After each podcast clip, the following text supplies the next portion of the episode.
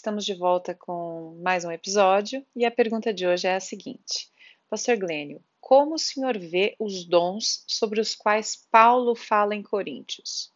Em especial o de línguas. Como é este dom? Já vi certas manifestações em algumas igrejas evangélicas e confesso que não entendi nada. Pastor, como o senhor responde a essa pergunta? É, os dons são dons, é, são dádivas. Eles não são nossos, eles são do Espírito. Eles são capacitações do Espírito.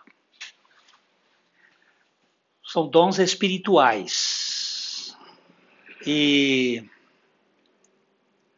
eu vejo como ele é diferente de, de talento, por exemplo. O talento é uma capacidade do ser humano que precisa também ser é, consagrada, assim como ah, Isaac precisou ser colocado no altar. Os nossos talentos precisam ser consagrados. Ah, muitas vezes a gente diz que fulano tem o, o dom da música. Não existe esse dom, existe um talento é uma capacitação humana que é utilizada na obra de Deus e que precisa ser consagrada, porque se ela não for consagrada para Deus, ela vai virar um pandemônio lá dentro da igreja com as, as pessoas é, disputando espaço e querendo ser melhores, a, a questão do virtuosismo e coisas dessa natureza. Agora, o dom é do Espírito e ele é dado a cada um visando um fim proveitoso. Uh, existem. Eu já contabilizei entre Paulo, uh, Pedro, eu já contabilizei 27 dons. Porque tem, tem dom uh, de diversos tipos. Tem dons que são, por exemplo, o celibato é um dom, né? É um dom. Tem aqueles que são eunucos por nascença, tem aqueles que os homens fizeram eunuco, então aqueles que, que Deus fez eunuco, então o celibato é um dom. Se você for contabilizar, são muitos os dons que tem na vida cristã. E o dom de línguas, no que eu vi no Novo Testamento, e eu vejo, ele foi dado para glorificar, para magnificar as grandezas de Deus. Se você reparar lá no livro de Atos, ah, quando ah, houve a, a descida do Espírito Santo, você percebe que, ao cumprir-se ali no Pentecostes, eles estavam reunidos e vieram aquelas línguas como que de fogo e desceram sobre eles, e eles passaram a falar noutras línguas, segundo o Espírito lhes concedia que falassem, e estava ali uma porção de, de povos, de, de gente procedente de vários de vários grupos étnicos e quando eles foram explicar, eles disseram que, que eles, eles diziam assim, tanto judeus como prosélitos, cretenses e árabes, como os ouvimos falar em nossas próprias línguas as grandezas de Deus. É, sabe de uma coisa?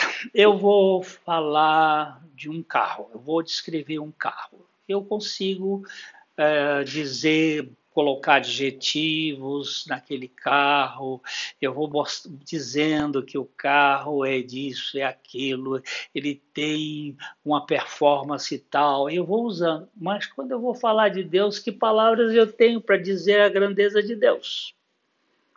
ele é infinito, ele é absoluto. Aí nesse ramo nós não temos. Então eu entendo que este dom foi dado para magnificar as grandezas de Deus. Eu não tenho palavras na minha adoração para descrever na minha linguagem a grandeza de Deus. Então ele deu e deu uma forma de comunicação para aquelas nações que estavam ali, que eles entendiam na sua própria língua.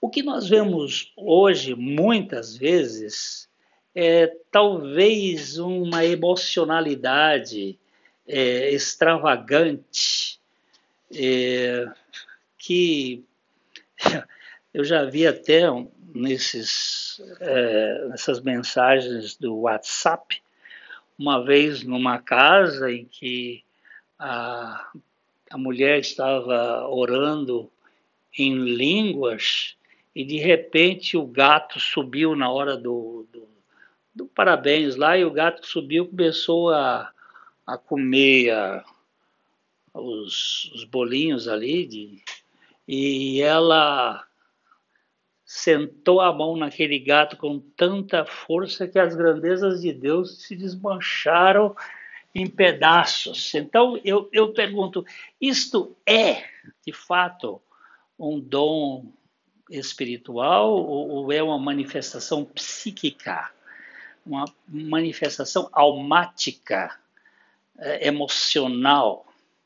É, eu não, não tenho uh, uh, nenhuma assim firmeza para dizer que esta confusão aí Paulo disse assim: Eu prefiro falar cinco palavras que as pessoas possam compreender do que dez mil que ninguém entenda nada.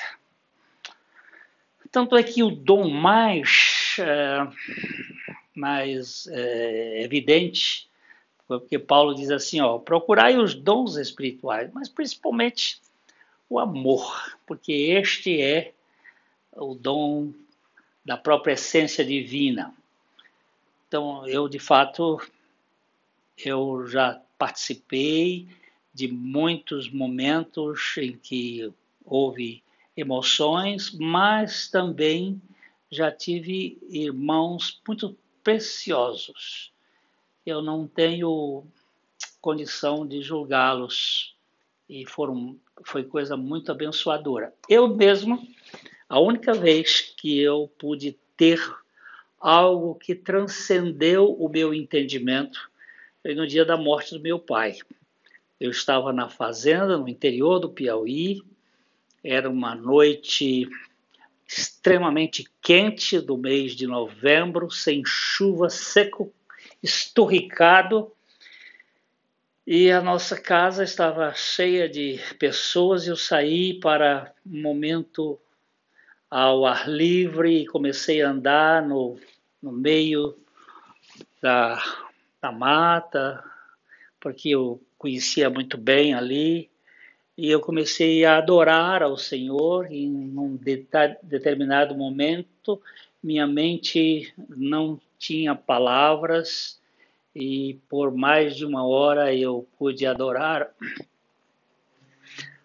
Eu pude adorar a Deus com muita expressão, meu espírito estava cheio de alegria, ainda que minha alma estivesse muito triste, e foram momentos preciosos. Mas foi a única vez em que houve uma manifestação minha com Deus. Eu vejo que o dom de línguas, assim colocado, ele é um dom de adoração e adoração pessoal, porque se ninguém entende, né? Então Paulo até diz assim, tem que ter alguém que interprete.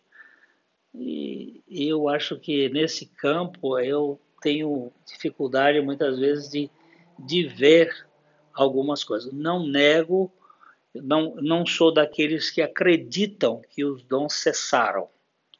Eu posso não compreender a funcionalidade desses dons hoje. E também tenho reservas a muita coisa que é dito que é dom, quando na verdade é manifestação da emoção das pessoas. E são emoções que precisam talvez de um pouco de domínio próprio.